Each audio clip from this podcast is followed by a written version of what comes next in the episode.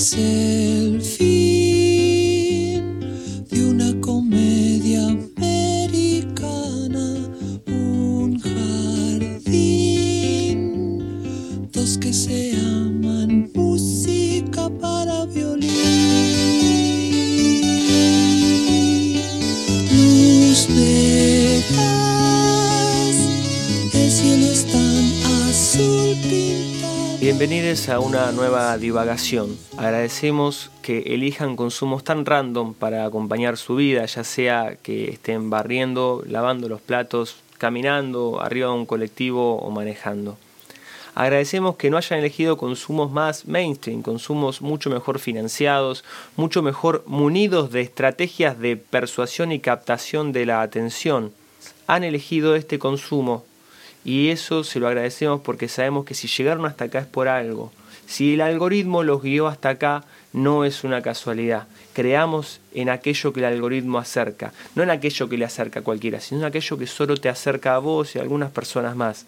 Quizá entre esas personas que también se acercan a esto está tu futura pareja, está una gran amistad, está alguien con quien quizá te puedas asociar para encontrar el verdadero motivo productivo de tu vida que te salve de tener que mantenerte a flote económicamente a través de tareas indignas y denigrantes que te sequen el alma. Queremos advertirles también que lo que van a escuchar a continuación quizá cambie su modo de ver películas y series nuevamente. Quizá empiecen a notar algunas cuestiones de los personajes, eh, algunos latiguillos, algunos giros argumentales y sobre todo una tendencia que no es de los guionistas, que ya no es una predisposición estética propia del mundo del arte, sino que es el modo en el que sutilmente las grandes productoras cinematográficas nos están entreteniendo para llevarnos al abismo. Pero ¿no es acaso la divagación otra forma de caminar hacia el abismo también levemente entretenides? No lo sabemos. Hasta ahora no hemos recibido financiamiento para cumplir con esa misión. El otro día venía caminando por la calle y veo un cartel grande, lo veo con protocolo, veo un cartel grande de Cruella de Vil, digamos, ¿no? El personaje Cruella de Vil, como personaje principal. Yo digo, ¿y los perritos con manchitas? Digamos, ¿no? Como ¿Los decís, dálmatas dónde están? ¿Y los Claro. dálmatas dónde están los dálmatas? eran 101 dálmata tampoco, como para que te viste. Si me decís, bueno, de golpe. pusiste 11, 50, no, ninguno. Y eran 101 perritos. Había uno que no tenía mancha igual, ahora que me acuerdo. La cosa es que, ¿qué es esto? La Cruella de Vil, digamos, ¿no? La que era la mala de la película, ahora personaje principal. Cruela de Vil, Cruela de es todo un espanto, Cruela de Vil, la carne de gallina te pondrá, Cruela, Cruela de Vil. Y empecé a hacer para un ejercicio para atrás y dije, para esto ya, esto ya viene pasando, ¿no? Porque ahora, digamos, pasó con el Guasón, Déjà vu. Claro, pasó con el Guasón. Y claro, ahora el- una película donde el Guasón pasa a ser un personaje con el Ahora- cual ah. empatía. Joker. Joker. Creo que se viene Venom en la Y ya salió, ya salió. Ya, no, ya hay, ya hay un Sí. par. Yo, yo no, no voy a meter juicio sobre la que vi porque me pareció malísima, pero salió. Ahí va. Se viene dando esto, ¿no? Como de los antihéroes. Me sorprendió. Quería invitarlos acá No, para. no, pará, ¿no para- son los villanos? ¿Cómo los, son los villanos? son los villanos. Los malos. Sí, sí, The Los bad malos. We are the bad ones. Los que eran los malos ahora son, son los buenos o por lo menos nos, nos invitan a empatizar con ellos. Algo así. A, mí, a mí Maléfica me conmovió, ¿eh? Hubo un momento en el que dije, mirá, boludo. Nos contaron todo mal, al final Maléfica, nada que ver, nada que ver. Era otra cosa. Estoy tratando de acordarme a cuándo me volvió a pasar, pasó esto. Porque esto ya me pasó antes, pero no, no me puedo acordar cuándo. Es un giro en Hollywood, ¿no? Es un giro donde ahora los que eran malos ahora son buenos. Es como Snape en Harry Potter, cuando vos te das cuenta que el chabón estuvo todo el tiempo en realidad cuidándolo y que en realidad no era malo con él, sino que lo, lo tenía que tener cerca y que la bronca que le tenía era por el padre, porque siempre estuvo enamorado de su madre. Y vos decís, ¿cómo te, te odié? Te odié, boludo, un montón de tiempo. y- ¡Sos el bueno! ¡No! ¡No! ¿No les pasó? ¿No les pasó con Snape? Que fue No seguí tanto a Harry Potter. Veo que tenés una gran capacidad para acordarte las tramas de los relatos. Por eso sos tan analizador de tramas. Puede ser, pero tengo que consumir más. Hace mucho no veo pelis. Pero bueno, la cosa es que esto, ¿no? Aparece esto de los que antes eran malos, ahora son buenos. Hollywood y demás grupos económicos. en Como el FMI. Como el ¿Eh? FMI. El FMI Claro. que no es el mismo. El Ay, FMI claro. no es el mismo. Ya no está Lagarde, ahora Georgieva es buena. Total. O bueno, como el gobierno de Estados Unidos, que ahora está Kamala Harris y, y Juan Domingo Biden. Claro, yo dije grupo económico, pero no sé si Marvel entra dentro de Hollywood, capaz que sí, y es parte, sí, seguro que es parte de. Es Ah, ya, sí, sí, están todos cerca, te lleva al mismo bondi, Claro. Claro. me dicen. Y pensaba eso, digamos, ¿no? Eh, este giro, este giro cinematográfico donde ahora los que eran malos ahora son buenos o nos invitan a empatizar con ellos. Yo creo que, por ejemplo, en el caso de Batman,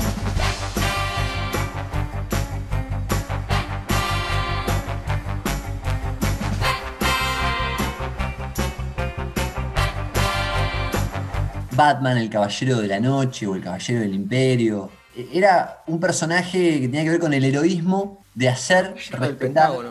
Claro, el soldado del, de, sí, el Pentágono. Hacer respetar las normas, ¿no? Las normas disciplinarias, ¿no? La cuestión de, de- de- de imponer justicia. Y hablamos ya como, creo que son parte de otro momento de- del poder. Y ahora como que el poder tiende a, a levantarnos o a, a invitarnos a, empa- a empatizar con figuras que son más disruptivas frente a las normas, son más fieles a sus deseos, inclinaciones, este, ¿no? Una clave más anarquista quizás, que Ajá. quizás tiene que ver con la nueva, las nuevas disposiciones del poder, donde nos necesitan más que obedientes, siguiendo nuestras, nuestras inclinaciones, nuestras pulsiones, nuestros deseos. Qué interesante. Está bueno, está bueno. También, perdón, dale, métele, Juli. No, no, está bueno como para ir pensando a ver cómo te va queriendo conducir la industria cultural hegemónica. Pero yo pensaba también que, por un lado, está la beta comercial del asunto, ¿no? Porque mm, Spider-Man, después de haber hecho Spider-Man 43 y haber sacado una atrás de otra, bueno, es como que encuentran la beta sacando, arrancando con la saga de Venom, por ejemplo. O Marvel, que te saca la tetralogía de Avengers y después empieza a currar y te saca la de Thor y te saca la de Black Panther y después la 2 de Black Panther y ahora la de Loki y entonces van ahí como que no se termina nunca. Claro, es un claro. negocio hiper ultra archi mega millonario, bueno, no la terminás más. Pero para mí, para mí es interesante la que, la que tirás porque yo creo que está también en relación a cómo va evolucionando este quilombo en el que vivimos, que ha dado en llamarse caos sistémico, crisis civilizatoria, gran tole-tole mundial, como quieras decirlo. Fin del mundo, apocalipsis. eh, eh, ¿Cómo se llama? Eh, ay, la, el, el mito inca tenía un nombre esto. ¿Cómo? Uf. Cuando se terminaba el quinto sol. Bueno, después me. No estudié, perdón. Bueno, pero en relación a, a esa que tirabas, eh, Batman, eh, ese caballero disciplinario, justiciero, de una forma tal vez medio oscura, en una ciudad gótica donde pasa de todo, y que es también un poco la apología a, a la justicia. No, no me, no me sale bien decirlo, pero, o sea, lo contrario de lo que querría Kant, ¿no? Y el abanderado de la ilustración. Del Claro, es, es- es- no. es externo. No, acá lo hace Batman y solo lo puede hacer Batman. Y de hecho, la gran saga de Batman, de Batman Inicia, El Caballero de la Noche Asciende y la otra, que son una trilogía, la de Nolan, eh, de hecho, ahí es como que casi la que decía el mito de El Soldado del Pentágono. Bueno, ahí era clara.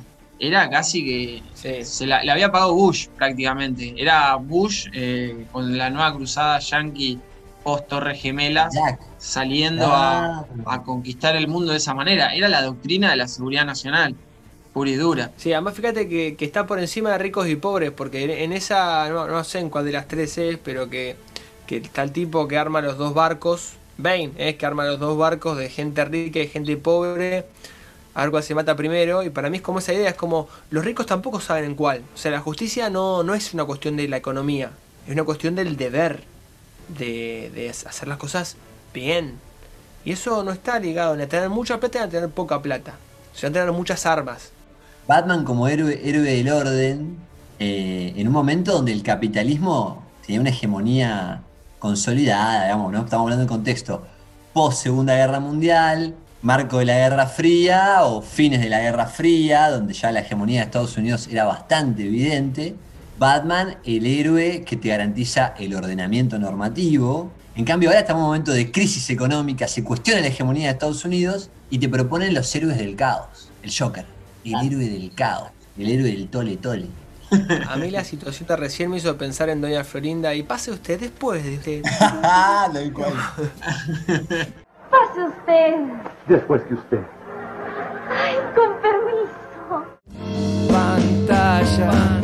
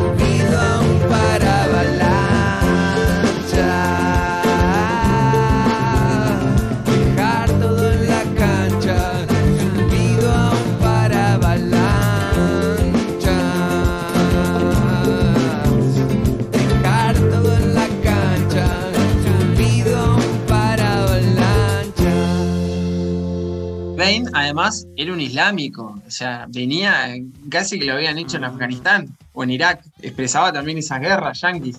Y dicho sea de paso, las perdieron. Pero después es muy distinto que la propaganda yankee que te venden después con la onda Avatar. Mientras Estados Unidos elegía un presidente negro y aparecía el viaje de que, oh, ahora todo va a cambiar. Y Avatar con ese viaje multicultural propio de ese capitalismo posmoderno o de ese globalismo progresista a esa manera multicultural. Y claro, y hoy en día tal vez aparece mucho más esto que vos decís, como lo propio del caos sistémico, del tole-tole global. Claro. Tal cual, los héroes del tole tole. Sí, sí, de cierta anarquía. Yo, yo creo que también es un modo de. Porque para mí hay una mala comprensión de la individuación, ¿no? Porque es como el sujeto no libre en sus deseos, sino preso de sus deseos, y de más que deseos, de sus pulsiones, ¿viste? Y de, de sus angustias y la neurosis, y, y no hay una salida ahí, ¿no? Hay como un.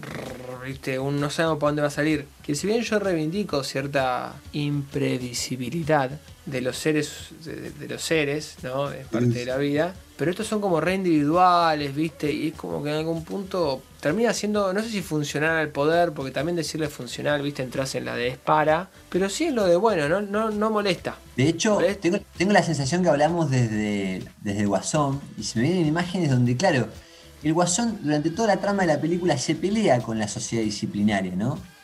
Se pelea con una sociedad fuertemente disciplinar, disciplinante. Inclusive, al, para, no, no quiero spoilear, pero ya a esta altura no podemos hablar de, de spoilear porque No, pasó bastante si tiempo. no la viste, eh, vivís en un tupper. Pero al que, le, al que le vuela los sesos en la película es un, es un conservador. Entonces, en esto que decís vos, lo conectado con lo que decís vos, de que en el cierre de la película es el, el, el guasón, digamos, no el Joker, ya es este, una, una persona, un personaje público, conocido, prima el caos, prima el caos en el cierre de la película, pero no hay una solución, no hay una salida. La foto final es el caos.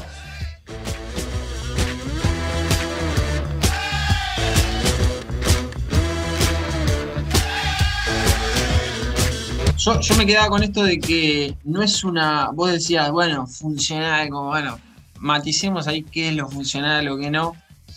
Ahí, bueno, hay cosas que el que lo estudia finito irá a ver cuáles son los hilos de los financiamientos, quién corta el bacalao, quién escribió, quién todo.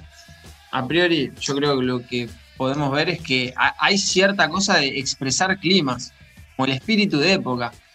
Y, Mm. y es un poco ese espíritu de época que estamos viviendo. Como que hay también una cosa de, de que la salida, porque a mí me sonaba el- la del guasón a anomia también, ¿no? Como expresión de un mundo que se derrumba. Y de un mundo que se derrumba, que es sombrío y que es sorete, que es sorete, porque a los que son distintos los excluye y los tiene tirados y los basurea. Entonces, casi que vos es una caricia al alma cuando él empieza a desplegar su violencia vengativa, el guasón, porque te pinta en un, un clima también. Y Revenge, decís, bueno, revenge. también, claro, es también lo que estamos viviendo, donde en pleno centro, el- ese centro que era tan avanzado, desarrollado y todas esas cosas que nos decían, les emergieron unos quilombos por todos lados y lo que hay es auge de rebeldías y descontentos que se canalizan, me parece que medio así, a los ponchazos y que a veces son por lugares re peligrosos, como el hipersupremacismo blanco, trampiano o en otros países también del primer mundo. Fíjate que Batman, inclusive, es un agente exterior, casi que exterior a la sociedad civil, o de hecho se Claro. disfraza, digamos, aparece como un héroe, un agente exterior a la sociedad civil que ejerce una violencia legítima. En el Guasón aparece esto que decís vos, una violencia desde la sociedad civil. El Guasón es un incitador más, o el primero que tiene esa, esa pulsión de en rebelarse y que tanto empatizamos, y a mí también me pasó, em- empatizás con el Guasón, porque Claro. me parece buenísimo todo lo que hace. Pero claro, aparece eso de que la violencia civil, se, se- la violencia se incita en la sociedad civil. Claro. Es como No, el bombita. El ¿Cómo bombita es? de Ratos Salvajes. El Darín ese, el que el chabón al que le lleva el coso a la grúa, viste tú. Bueno, es una versión argentina, ¿no? Es un poco distinta. Pero el tipo termina haciendo algo parecido, viste. Como Tal cual. Y generó también una identificación tremenda. te dan ganas de ser ese tipo un par de veces en la vida. Yo no tengo auto, pero Y como te cae una multa de vez en cuando, que no te mandaste o que te están cagando, y Pero es un tipo que se enrevela con el Estado, no con el sector privado.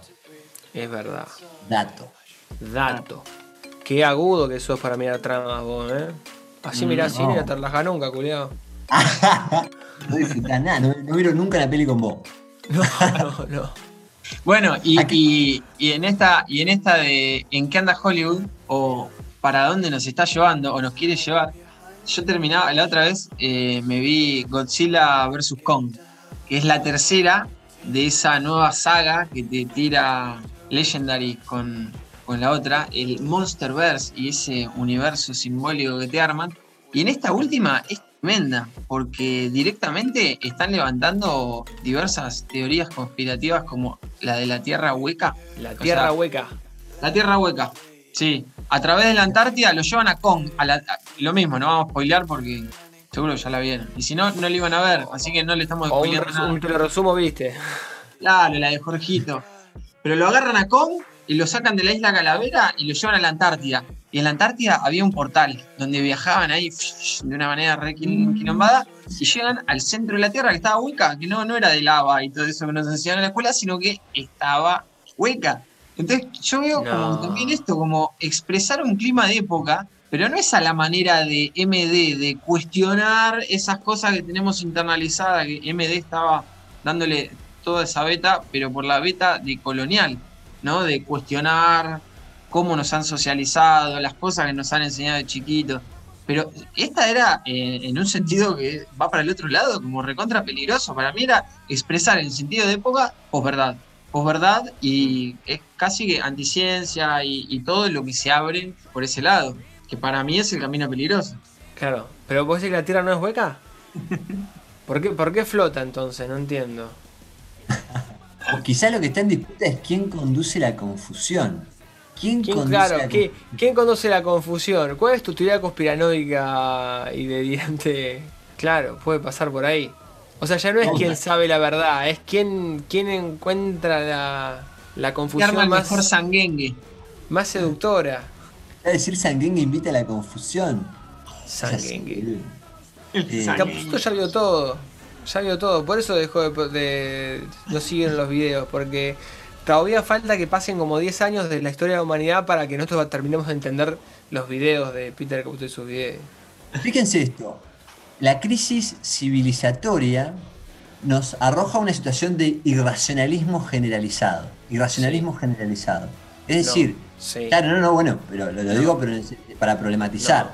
Sí. Pero es como, o superamos, o seguimos con lo occidental, o en la vereda de enfrente tenemos el irracionalismo, Claro. como, como una O sea, en forma de claro. cambiar. O sea, en vez de contactarte con las sabidurías que habían quedado de lado, por no digamos antiguas, porque los hindúes siguieron viviendo dentro del capitalismo, los chinos con el confucianismo también, la comunidad Cusicán que habla de la, de la modernidad de ellos, dicen, la modernidad de los aymaras. No es que estábamos, digamos, uy, llegaron ustedes, frenamos, me congelo, todo, ¿qué es esto? ¿entendés? Claro, para la música me quedo quieto, no, Gil. Seguimos siendo parte del sistema y de hecho ella dice que muchas de las modernizaciones de la colonia fueron fruto de las luchas de, lo- de los precolombinos porque lo que se iba as- asentando acá eran sectores retrasados, ¿no? Los sectores más feudalistas, tipos que querían no expandir el comercio, querían quedarse con todo, ¿viste? Y no laburar. Pero bueno, me fui. Lo que quería decir es que en vez de tener contacto con las sabidurías precolombinas, orientales, de lo que sea, doblas un poquito y te vas hacia las teorías conspirativas que algo agarran de ahí, pero que se van al carajo y, y, y flashean cosas que no, no, no tienen mucho sustento, como el terraplanismo. Claro, yo lo resumiría en o es el raciocinio o es la falopa, digamos, ¿no? Claro, la falopa. Ah, otra vez estoy tomando falopa. Ah, me encanta, maldita falopa. Tomo bátulo para olvidar falopa. Me fumo un par de porros para olvidar la manija. ¿Es el raciocinio occidental, cientificista, materialista, ¿Y coso? consumista o es Para mí los dos son falopa. los dos son falopa? Bueno, Interesante. La- Desculando, desculando las encerronas. Se arma el imperio a través de su industria Vale. cultural. Pero pudiendo ver cine en el medio, que no es poco. así es Ah, amigos. Así que está bueno. Todo esto iba a que, bueno, vean Cruella de Vil porque no tiene nada que ver con lo que acabamos de charlar. Agradecemos la compañía que nos han dado en la divagación de hoy. Esperamos hayan disfrutado el programa, pero sobre todo esperamos que salgan a practicar la divagación en todos los ámbitos que puedan, en los hilos de Twitter, en el almacén, en el supermercado, cuando se tomen un Uber, en la mesa familiar del domingo. La divagación es la forma de constatar prácticamente en la vida cotidiana a través de la reflexión sin riendas y sin límites académicos constreñidores de la capacidad elevada del espíritu humano, de dar cuenta que el universo es uno solo y que tiene un sentido. Y ese sentido es que divaguemos en él y que nos divirtamos. Si no están siendo felices, si no se están divirtiendo en este momento, es porque algo está mal y merece ser cambiado.